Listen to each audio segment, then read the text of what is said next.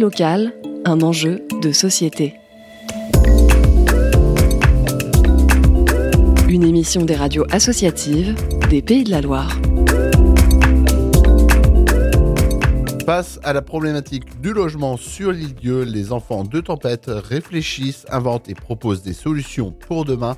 La création de cette association est partie d'un constat simple. Sandrine Chovito membre active. Tous euh, dans notre situation, il était compliqué d'acheter une maison euh, à l'île-dieu pour y vivre à l'année, vu les prix de l'immobilier et puis aussi les, salaires, en fait aussi, hein, tout simplement. Si euh, on ne peut plus vivre ici à l'année, il y aura plus d'école, il y aura plus d'enfants, il y aura plus personne ne pourra venir. Enfin, il y aura peut-être du travail à trouver, mais si on ne peut pas se loger, c'est un peu le serpent qui se mord la queue. Il y a une prise de conscience, mais le constat n'est pas très positif. Clément Bertrand, un autre membre actif. Le problème, c'est que ce qu'on est en train de faire, ça aurait dû être fait il y a, 20 ou 30 ans, je pense. Euh, donc nous, on va récupérer ce qui reste à sauver.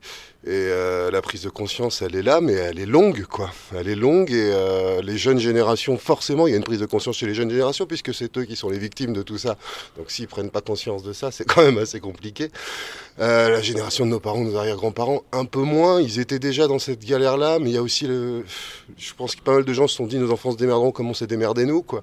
Et en fait, aujourd'hui, il y a 20 ans, il y avait encore des possibilités, même si c'était très compliqué. Aujourd'hui, on est dans une impossibilité totale, en fait. Donc, il faut qu'on arrive à, mélanger les classes d'âge et la mixité sociale aussi. Voilà, le mur, pour moi, il arrivera quand l'île sera morte et sera ouverte de, juin à, fin août. Ça, ça, ce sera vraiment ce serait désespérant, vraiment, et pour tout le monde. L'épidémie de la Covid-19 a amplifié le phénomène encore plus rapidement. Alors oui, le confinement a vraiment amplifié ce phénomène puisque euh, les gens des villes sont, rués sur la campagne.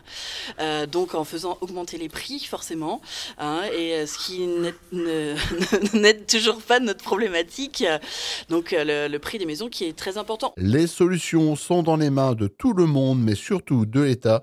Sandrine Chouito et Clément Bertrand. Elles sont dans les mains de tout le monde et elles sont dans les mains de, quelque part, euh, elles sont dans les mains de l'État hein, pour la plupart. C'est-à-dire que si on veut parler de, réguler le foncier, euh, euh, aider la mairie à, pouvoir préempter le maximum de choses, bloquer les loyers, réguler le, le locatif saisonnier, tout ça, c'est des choses qui sont dans les mains avant tout de l'État, c'est à eux de légiférer pour que, euh, pour que ça n'existe plus. Si on fait confiance au libre arbitre des gens, à partir du moment où il y a de l'argent à se faire ou des facilités, c'est quand même un peu compliqué. Nous, on essaye de parler de militantisme pour que les gens qui peuvent faire quelque chose à l'heure actuelle puissent se poser la question tiens, est-ce qu'on n'aurait pas notre maison à l'année plutôt que de la louer en, saisonnier? Est-ce qu'on n'aiderait pas une famille de l'île-dieu à pouvoir rester ici. Ça peut être quelques terrains de famille qui restent, mais il ne va pas en rester non plus pour les générations à venir.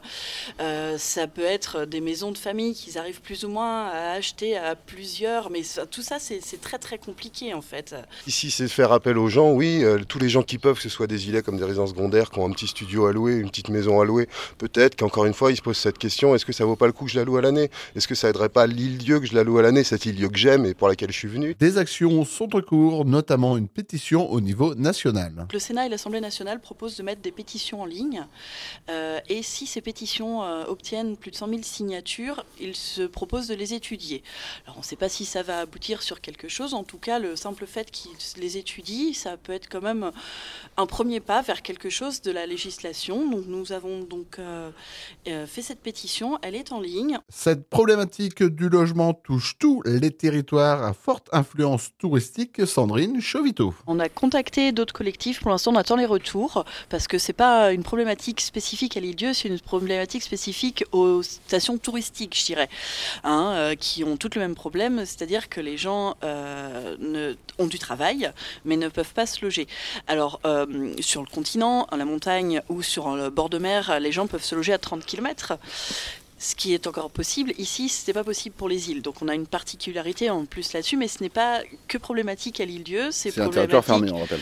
aux zones touristiques euh, en général, et d'autant plus ici puisque c'est fermé. Les enfants de tempête comptent 50 membres. Les différentes actions et informations de l'association sont consultables sur leur page Facebook. Laurent, Radio Neptune FM, à l'île Dieu.